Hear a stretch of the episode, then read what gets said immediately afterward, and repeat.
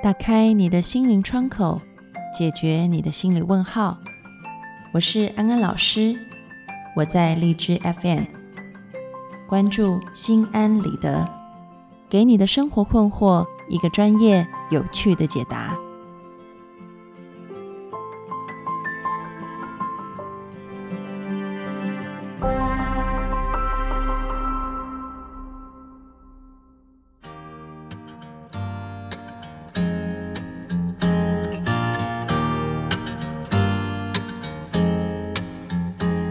各位听众朋友，大家好，欢迎收听心安理得，我是安安老师。今天是二月二十七号，我们即将告别炎冷的寒冬，往前一看就是风光明媚的春天。春天对于大自然来说是一个很重要的繁衍的季节，也是一个爱情的季节。在这个时候呢，花朵盛开。蜜蜂忙着采蜜，为植物创造下一代。动物界也是，各式各样的动物都要出来交配。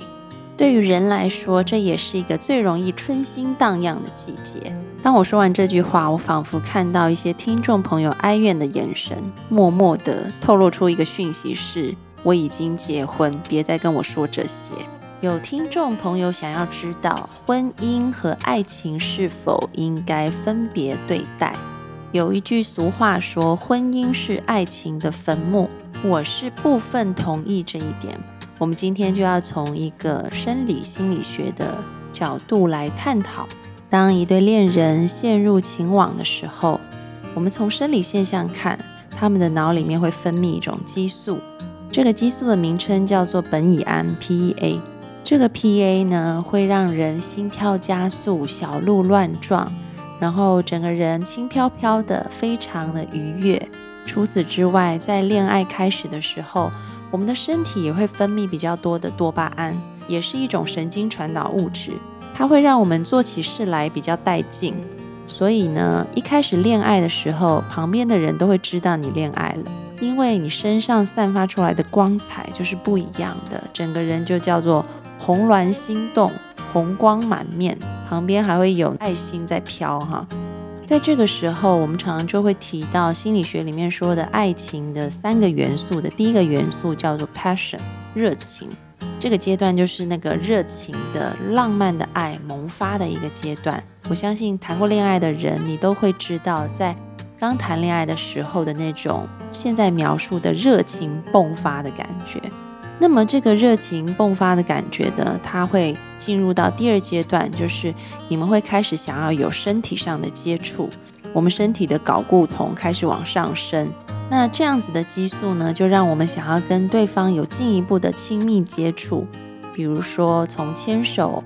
拥抱、亲吻到最后我们进行性行为。这些都是因为受到睾固酮的影响，我们开始想要跟对方有更进一步的接触。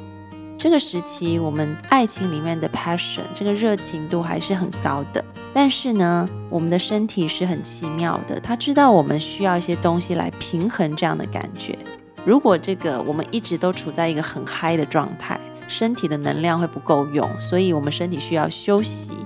所以我们人的一个状态一定是高有低。有很嗨的时候，也会有平静休息的时候，让我们的生命得以运作。因此呢，交欢之后，我们的身体开始会分泌一种激素，叫做 oxytocin 催产素。这个催产素呢，它有一个特性，它会让你整个人放松、平静下来，你会感觉到有一种安全感。它会让这一种膨发的热情变成一种细水长流的稳定的感觉，然后两个人之间会产生连结、信任，更像一家人的感觉。所以，我们常常说，很多时候好像那个爱人变成是亲人，其实就是这种催产素，让我们开始有了更多的稳定、安全感的信任和连接。另外，它有个很特殊的功能，是它会让彼此伴侣之间保持忠贞，也就是说，我就认定你了。在和固定的伴侣交欢以后，我们的身体就会产生催产素，这是另外一种不同于热情带给你的愉悦，是一种非常让人舒服的愉悦感觉，是不一样的。就像我们在说这个心理学讲爱情三元素，我们刚刚提了一种叫做热情 （passion），另外两个分别是 intimacy 亲密感，还有 commitment 承诺。爱情里面的另外两个元素，其实是在爱情的后期才产生的这一种亲密的连结，让你想要待在尾声，在一个承诺和固定的关系里面。而我们刚刚提到的苯乙胺也好，多巴胺、睾固酮、催产素，它们都是爱情里会出现的激素，但是会在不同的时间段去出现。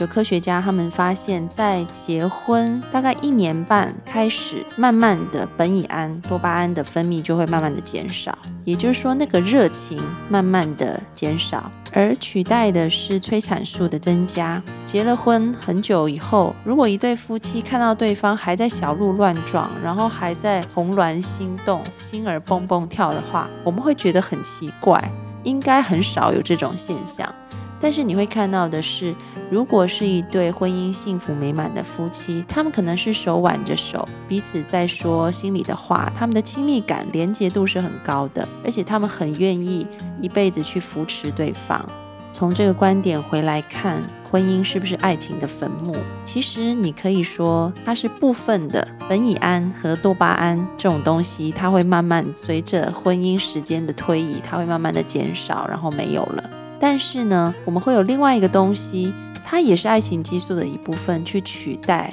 而这样的东西其实它也是爱情。婚姻可能是丙乙胺和多巴胺的坟墓，但是它却是催产素的孵化器。而如果我们能够对于婚姻里面的爱情有正确的认识，就像我们刚刚说的一样，我们就会知道怎么样来好好的经营婚姻，应该要往哪个方向去走。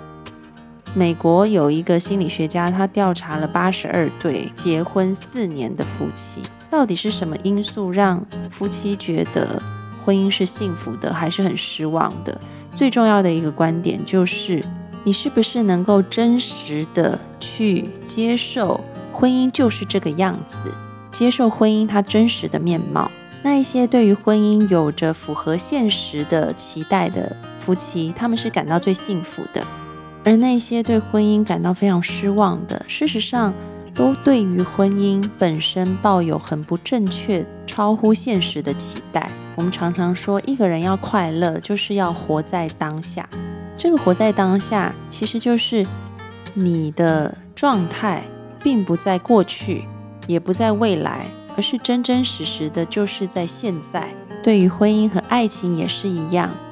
所以在热恋的时候就享受热恋的爱情，而在进入婚姻以后就享受这种暖心的爱情。两者各有各的姿态，各有各的芬芳。今天安安老师要给大家的安心金句就是：从热恋到结婚，活在当下，享受爱情的不同风貌。爱情真的是人生当中非常美的一件事。我常常觉得爱情就像是一种艺术一样，这个艺术品充满了各式各样的色彩，有甜蜜的粉红色，有神秘性感的紫色，也有温暖明亮的橘黄色，还有沉重的黑色，以及悲伤的灰色。我们在生命的不同时点会看到这个艺术品不同的色彩。然而，它都是爱情的一部分。听众朋友们，你们的爱情现在进入到哪一个阶段呢？你看到的又是什么样的颜色呢？欢迎你进入心安理得的讨论区留言和我们分享。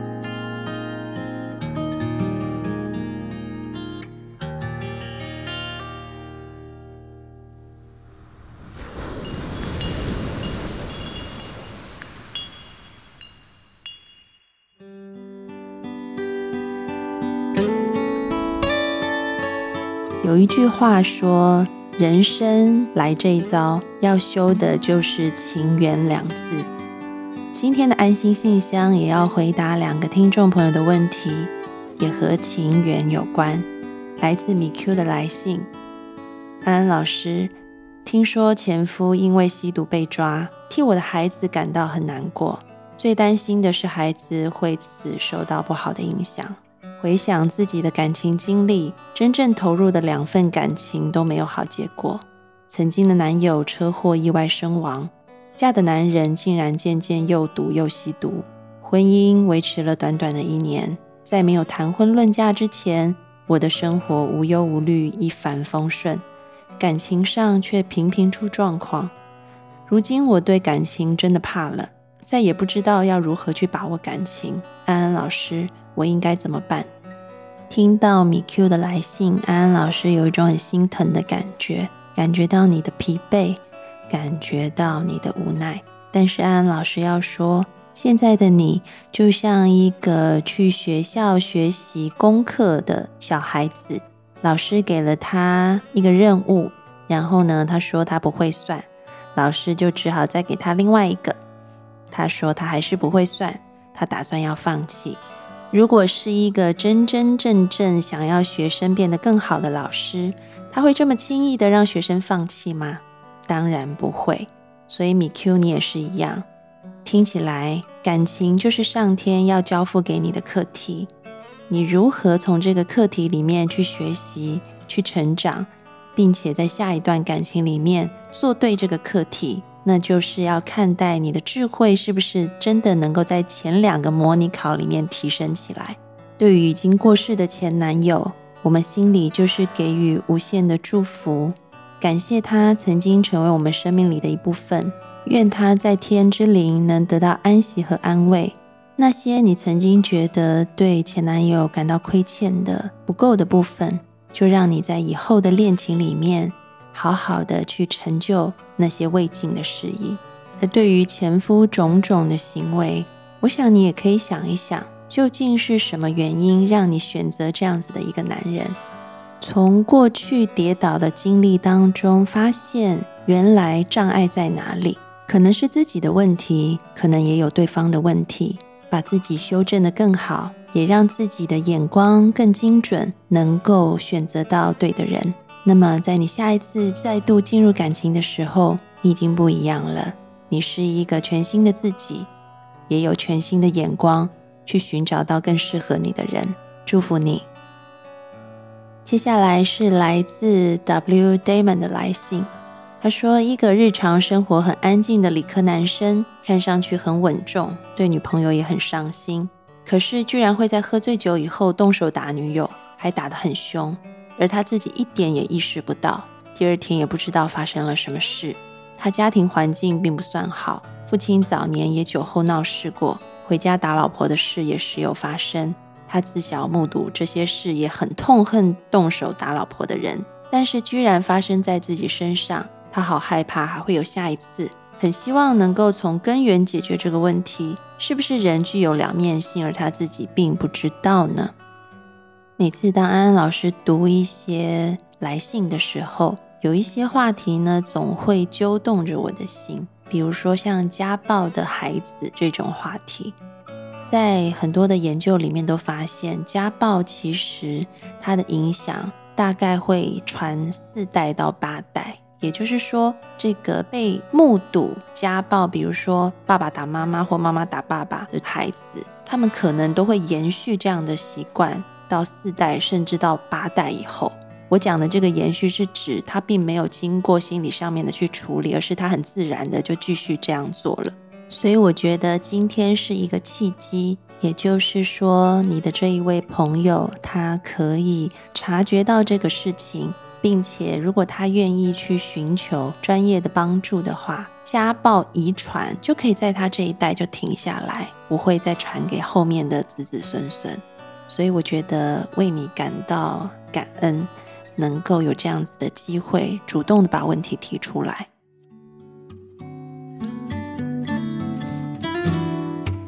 那么我们就来讲一下，为什么家暴的孩子他还是会继续的去有这种倾向？那就是因为他在目睹家暴的时候，其实他内在是有很多的愤怒的。他看到爸爸打妈妈。内在有很多的愤怒，但小小的他也没有办法去反抗，因此呢，就把这样的愤怒放在心里，慢慢的就形成一种潜在的暴力倾向。所以，对于你的朋友来说，他平常是非常安静的，然后也非常斯文的。但是其实他可能是把很多他的情绪都是刻意去压抑在心里头的，然后他并没有去觉察到他有压抑的状况，因为已经压得太深，压成习惯了，所以他可能必须要去，首先是求助于专业的心理咨询师，去探索他过去的这一些家暴的问题。第二部分就是他要在日常生活当中开始去练习，适度的去表达自己的情绪，而不是每件事情都压抑。在他的情绪可以找到出口的时候，他慢慢的就要把他内心的暴力倾向，透过一个像大禹治水、顺流的方式，慢慢的宣泄疏导出来。那么他内在的那个暴力的倾向就会慢慢的降低。那么从你朋友的例子当中，也可以看到，其实他的压抑是相当深的。他甚至在他打人完以后，他是不自觉的，因为喝醉酒，酒精麻醉了意识，才让潜意识层面的那种暴力倾向跑出来。所以呢，也要让这一个男朋友避免去接触。酒精或者是一些能够让他暂时意识呈现不清醒的状态的那种东西，让他的情感宣泄，让他的内在的一个探索是在心理咨询室里面进行的，因为那样子才是一个安全的，由专业的人士去为他做心理疏导。那么，另外一点，安安老师还要告诉其他听众朋友的，有很多被家暴的人。他们也陷入了一个痛苦的循环里，就是当对方暴力对我的时候，我很难过；当我想要走的时候，他却低声下气下跪求原谅，送花送礼物，求我不要走。心软了，原谅了，然后隔几天又再来一次，又被打，然后又是重复的剧情，求原谅，又被打，求原谅。施暴者和被家暴者就这样一直重复这样子的恶性循环。这个时候，最好的办法就是，如果你身边出现这样的状况，有重复的施暴者的时候，被暴力的人，你真的要下定决心去离开这个暴力的循环圈，让这个人他能够去接受治疗，等到他康复了以后，你们再在一起。暂时的离开他，让他去接受专业的治疗，学懂怎么样控制自己的情绪，才是对他最好的方式。那么，希望今天的这一个安心信箱的回答，对 W Damon 来说也好，对于其他的听众朋友来说也好，我们都可以有所启发。特别是对于那些曾经受困于家庭暴力的人来说，这一集听到了，就在这一集下定决心，从自己开始就中断这个家暴遗传的诅咒，从自己这一代开始，以至于你的子孙千千万万代都可以活在一个爱的温暖里面。祝福大家。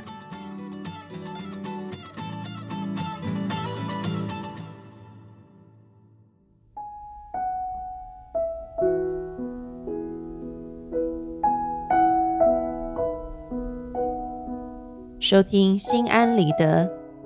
让你对心理学多一些知识，对人性多一些了解，你对世界就多一份明白，而对生命也就多了一份自在。感谢你今天的参与，我们下次节目见喽，拜拜。